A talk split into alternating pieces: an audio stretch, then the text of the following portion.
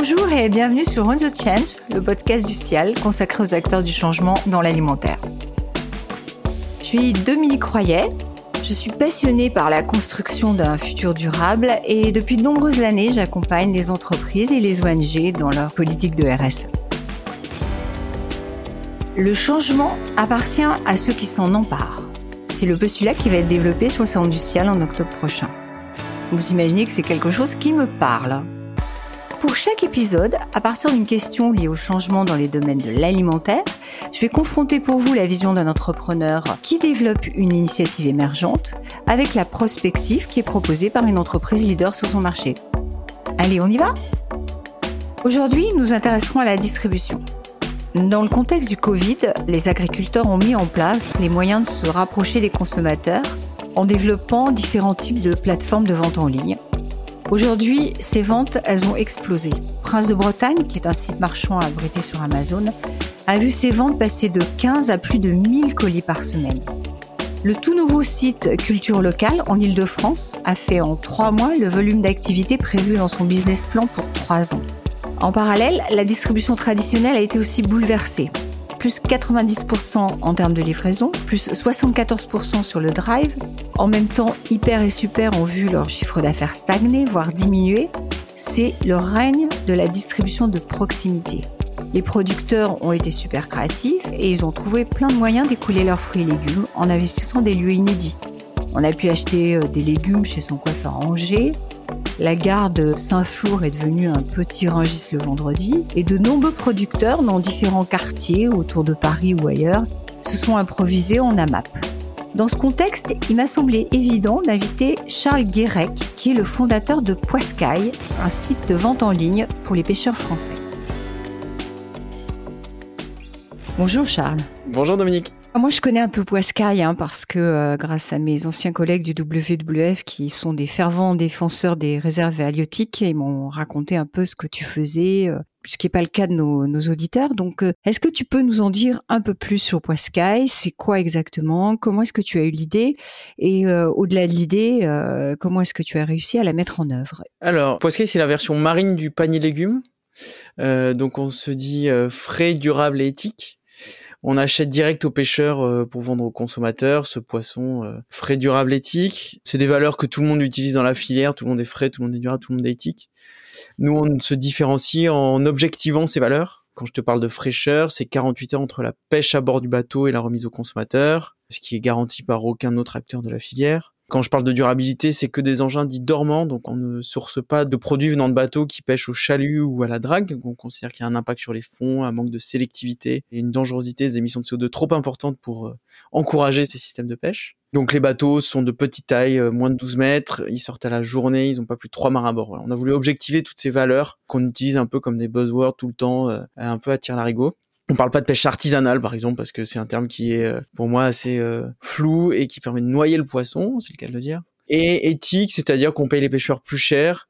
Comme on est en direct des pêcheurs en circuit court, euh, chez Poiscaille, on peut se permettre de donner la moitié de la valeur. Donc quand tu donnes 20 euros à Poiscaille, il y a 10 euros qui vont aux pêcheurs, contre plutôt 4 à 5 euros quand tu achètes à ton poissonnier.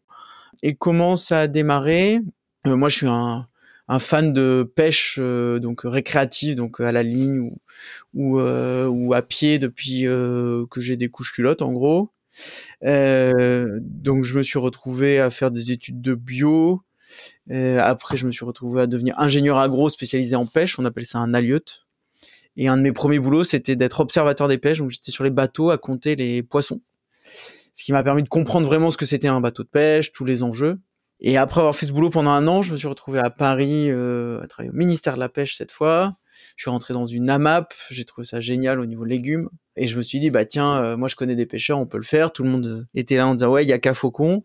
Euh, sauf qu'au fait, au bout de 4-5 ans, il y avait toujours rien qui était euh, Yaka Foké.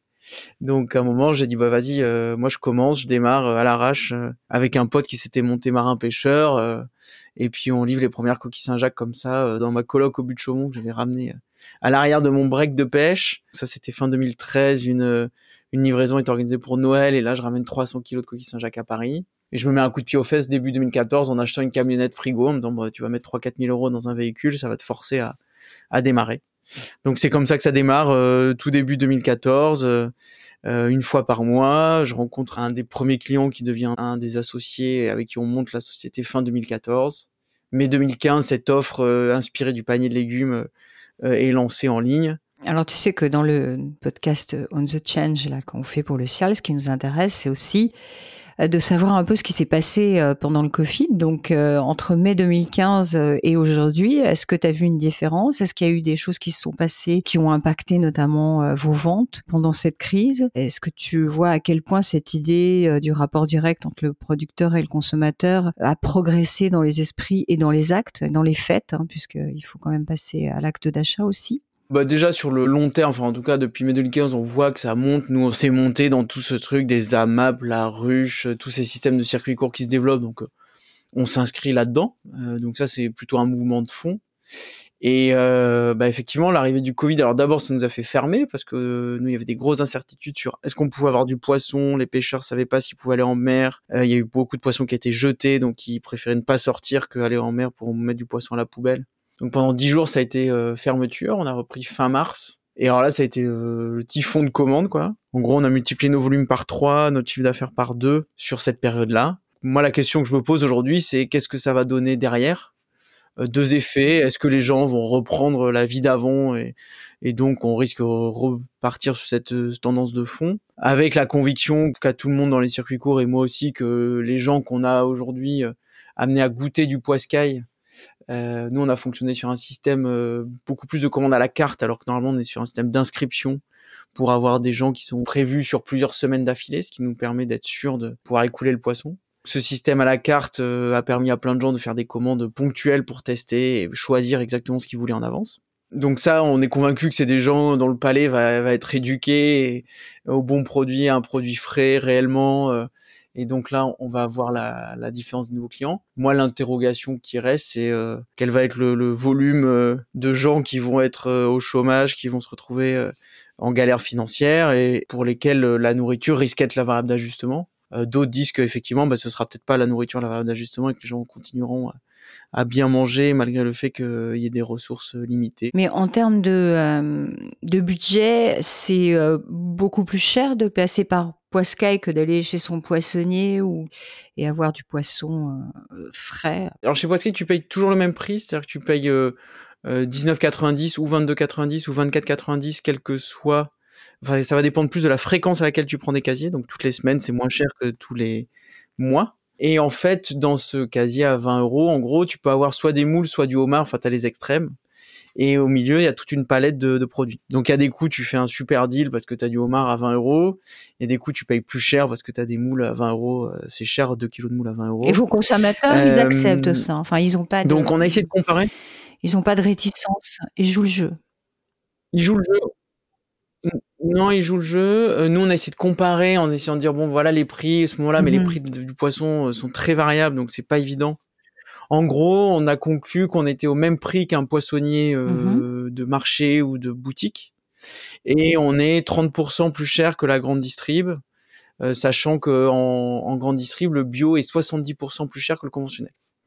Donc on n'est pas si cher que ça.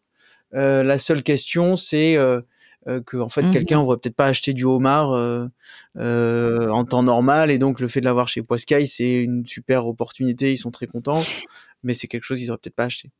Euh, voilà, et donc, euh, bah, comme toutes les filières, euh, on va dire vertueuses, je sais pas si c'est le terme, mais oui, il existe des tomates à 1 euro chez Carrefour et, à côté, il y a des tomates à 7 euros direct producteur, mais bah, derrière, c'est un produit différent. C'est une consommation qui, au-delà d'être une consommation de qualité, une consommation un peu militante quand même. Oui, carrément. Euh, et puis, enfin, on va pas se le cacher, nous, des, nos mmh clients, c'est euh, des bobos urbains euh, qui ont plutôt des revenus euh, assez importants, même si c'est pas la majorité, mais des gens qui, qui sont prêts à mettre un peu plus d'argent dans leur alimentation. ils vont aller chercher de l'alimentation de qualité, des trucs qui leur font plaisir. voilà, aujourd'hui, chez Poisca, il y a 4500 inscrits. donc, on a quand même encore un peu de marge avant d'aller essayer de J'aimerais revenir sur un point dont tu as parlé tout à l'heure, parce que si on regarde, si on met les choses en perspective, euh, tu disais que de toute façon, les circuits courts étaient une tendance de fond euh, avant même la crise du Covid. La crise du Covid a renforcé tout ça, mmh notamment euh, parce que les gens ont pu cuisiner aussi, ça, compte quand même, et puis pour plein d'autres raisons que tu as évoquées. Du coup, est-ce que par rapport à votre projet, vous avez la perspective d'un projet qui va forcément grandir, et est-ce que vous êtes confiant sur euh, le futur de ce type de projet et des circuits courts? Bah carrément, alors nous on était déjà dans cette optique-là de grandir. Nous aujourd'hui avec Poisquet, donc 4500 abonnés, ça nous permet de travailler avec 80 pêcheurs à peu près. On est quasiment une centaine là aujourd'hui avec les nouveaux qu'on a rentrés. Et en fait ce qu'on voit c'est que sur ces 80, il y en a déjà euh, un bon quart qui nous disent bah, grâce à Poiscaille et au bon prix que vous me donnez euh, toute l'année garantie, même avec des volumes qui commencent à être importants, je peux me permettre de pêcher moins. Donc euh, il y a déjà des pêcheurs qui, grâce au bon prix de poiscaille, posent moins de filets, sortent moins de jours en mer par an. Donc nous, notre rêve là-dessus, et c'est la motivation de faire poiscaille, hein, c'est pas de faire de la poissonnerie et de gagner des sous en vendant du poisson, c'est d'arriver à permettre qu'il n'y ait pas 80 pêcheurs, mais 10 fois plus de pêcheurs. On se donne un objectif de 1000 pêcheurs euh, à 5 ans. Euh, 1000 pêcheurs, c'est quasiment un quart de la flotte française. Et on se dit que si on touche un quart de la flotte française, on verra peut-être des effets sur l'état des stocks de poissons. Donc on, rêve un peu que Poiscaille soit la solution pour euh, lutter contre la surpêche en continuant à manger du poisson. Et donc on avait déjà cet objectif de dire voilà on, a aujourd'hui euh, 4000 4500 abonnés. Notre objectif il est d'en avoir 50 000 à 5 mhm. ans, histoire de voir si euh, bah, quand on pousse le système on voit des effets sur l'état des stocks de poissons. En tout cas, si vous avez ces perspectives-là, c'est aussi parce que vous avez confiance dans la demande croissante du consommateur sur ce type de produits et de formules. Clairement, clairement, euh, nous aujourd'hui le, le, retour qu'on a, euh, alors encore plus euh, dans la période Covid en disant c'est balèze, merci de continuer, etc. Et merci de nous aider à soutenir les pêcheurs.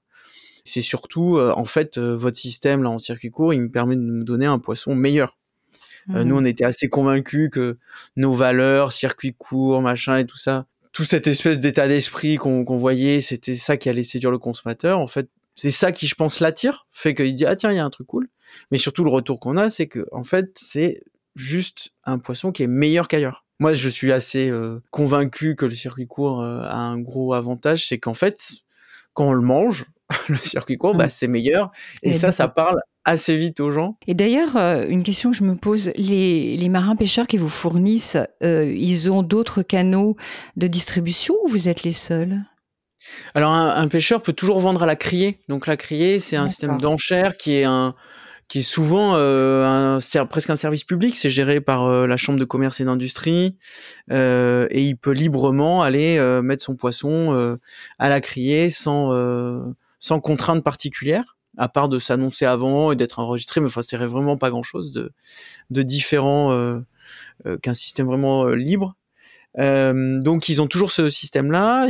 Pas mal de pêcheurs à, à, petite échelle, comme ceux avec qui on travaille, vendent en direct en local. Donc soit sur un marché, euh, soit ils font des petites tournées euh, avec les voisins, soit ils vendent au cul du bateau. Euh, donc ils ont d'autres, ils ont d'autres débouchés.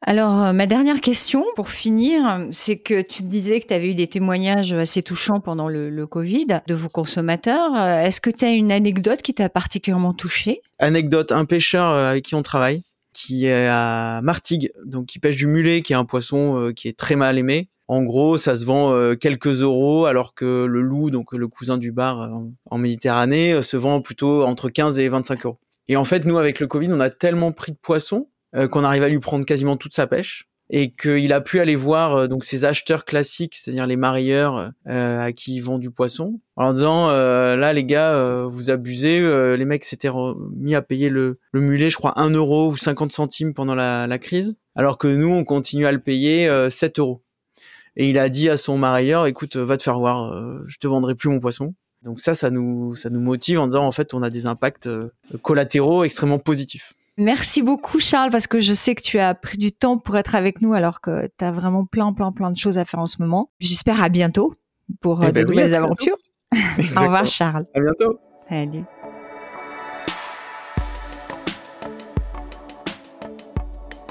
Après avoir écouté Charles, qui était passionnant, et pour avoir une perspective des acteurs plus traditionnels de l'économie de marché, Je suis allée du côté de la grande distribution rencontrer Carrefour et notamment Bertrand Swiderski, qui est directeur développement durable du groupe Carrefour.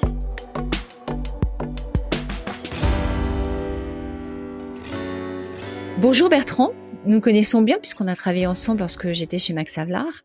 Euh, aujourd'hui, je vais pas te demander de présenter Carrefour. Tu en es le directeur du développement durable. Une enseigne comme la vôtre a été en première ligne durant cette crise du Covid. Vous avez connu pas mal de mouvements sur vos basiques, à la fois les modes de distribution, les approvisionnements français, locaux. Globalement, euh, quels enseignements toi tu en tires en termes de modification à la fois des comportements des consommateurs, mais aussi euh, des comportements des fournisseurs? En fait, il y a, on dit toujours qu'il y a un avant et un après cette crise. Comment, comment va-t-on réussir à, à, à, appréhender le consommateur, à mieux le comprendre après cette crise? D'abord, ce qu'il faut remarquer, c'est quand même que pendant euh, la crise, il y a eu euh, beaucoup, beaucoup de mouvements. Euh, dès le début, tout le monde s'est dit, ben non, c'est le retour du plastique, le plastique partout, l'hygiénisation. beaucoup ont agité ce drapeau. On a eu beaucoup qui, qui, beaucoup d'acteurs qui, qui, ont commencé à dire qu'après, tout sera différent, on consommera local, absolument local, il nous faut une résilience alimentaire. Donc, ça a été quand même, euh, euh dès, la quatrième ou la cinquième semaine, ça a été quand même euh, une, grande, un grand foisonnement euh, de, d'analyse un peu prospective sur ce qu'a le consommateur. Alors, après, la réalité, elle sera peut-être très différente.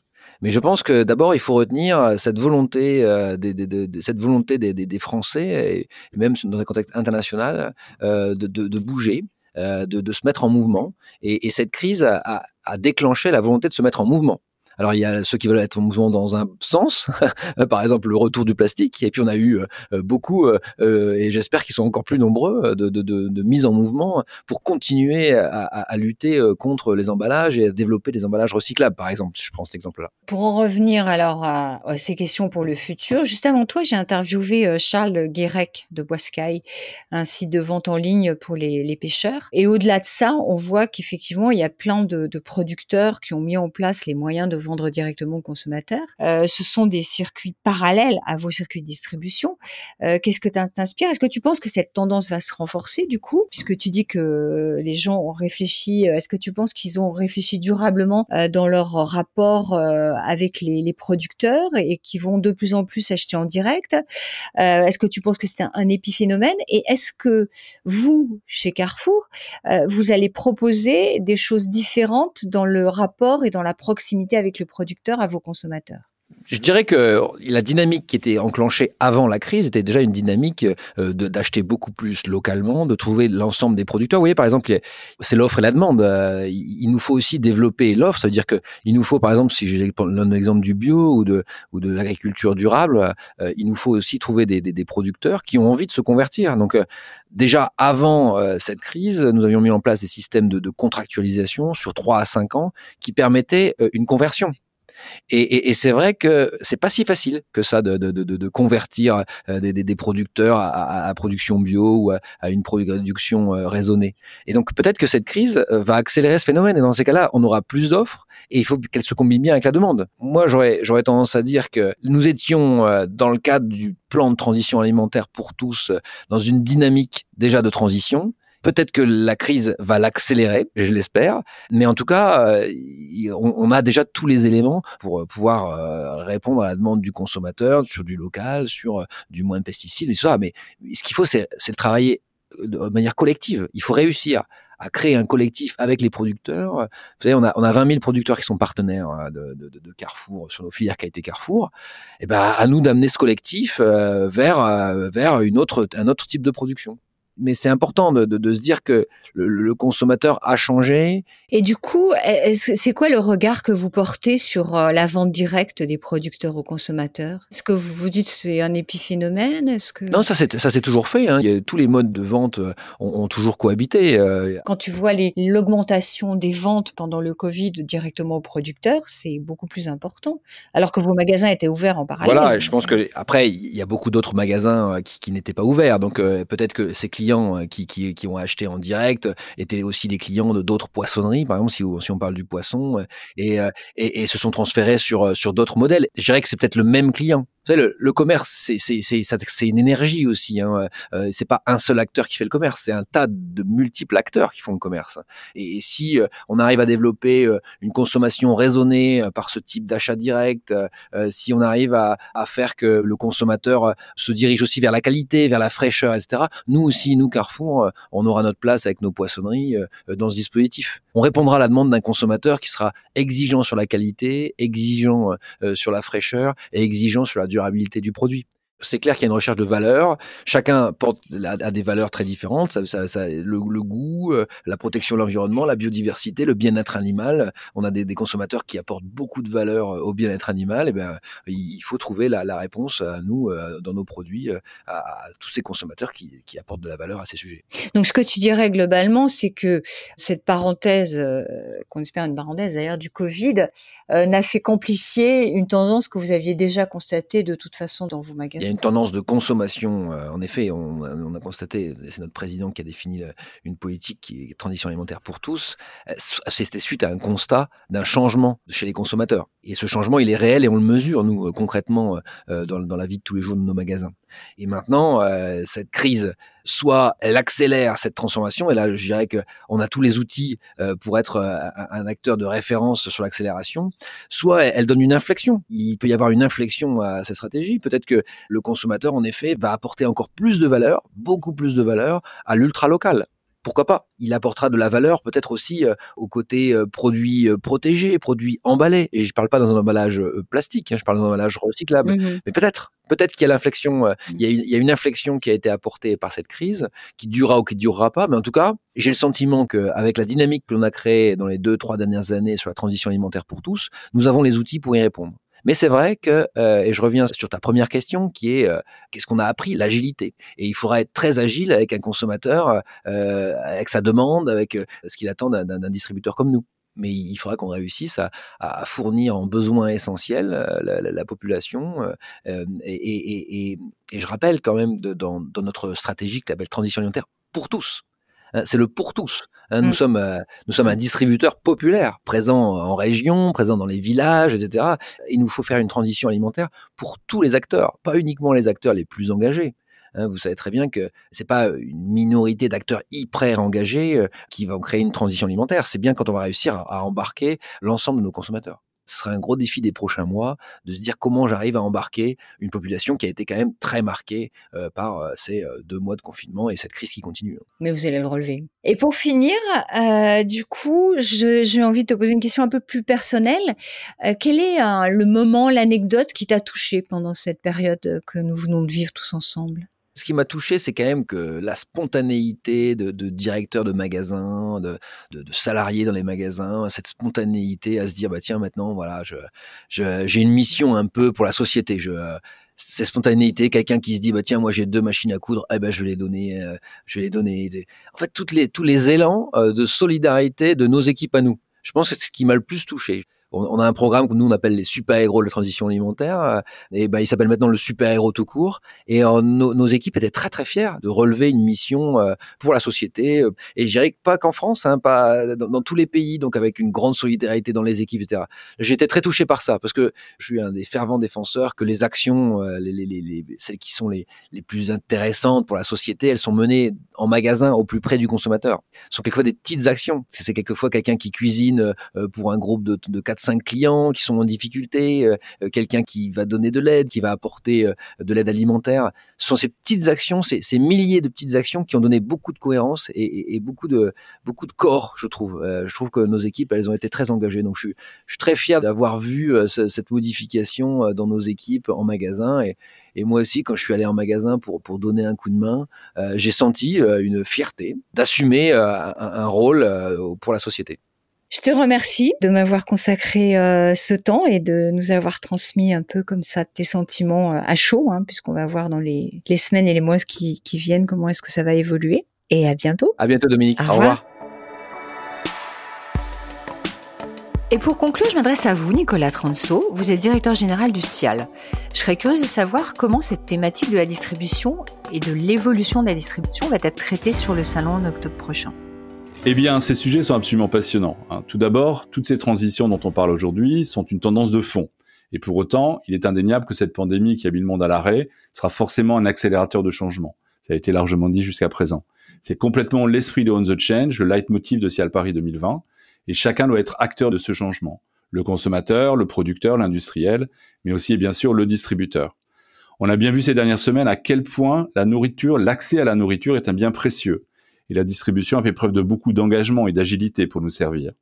Donc rendez-vous est pris sur Cial Paris en octobre pour partager ces initiatives à travers des conférences, des études, mais aussi et toujours des innovations produits. Donc côté conférence, nous continuons à repérer à travers le monde les initiatives les plus marquantes qui transforment les modèles de distribution. Et ces innovations seront mises à l'honneur sur nos espaces de conférences Alternative Food et Cial Talks. Côté études, nous avons également lancé plusieurs consultations à travers le monde, tant côté consommateur que côté acteur de l'industrie, et nous partagerons les résultats et les analyses qui en découleront pendant le salon. Enfin, troisième rendez-vous incontournable, nous resterons fidèles à l'essence du Cial et nous pourrons découvrir sur le salon tous les produits les plus innovants issus de cette période et témoins des transformations et de la réinvention des modèles. On se retrouve donc à Paris du 18 au 22 octobre. À bientôt. Eh bien, merci d'avoir écouté notre podcast On the Change. Au plaisir de vous retrouver pour évoquer d'autres sujets autour du changement dans l'alimentation. Et si ce podcast vous a intéressé, n'hésitez pas à le noter sur les plateformes et retrouver nos autres épisodes. À bientôt!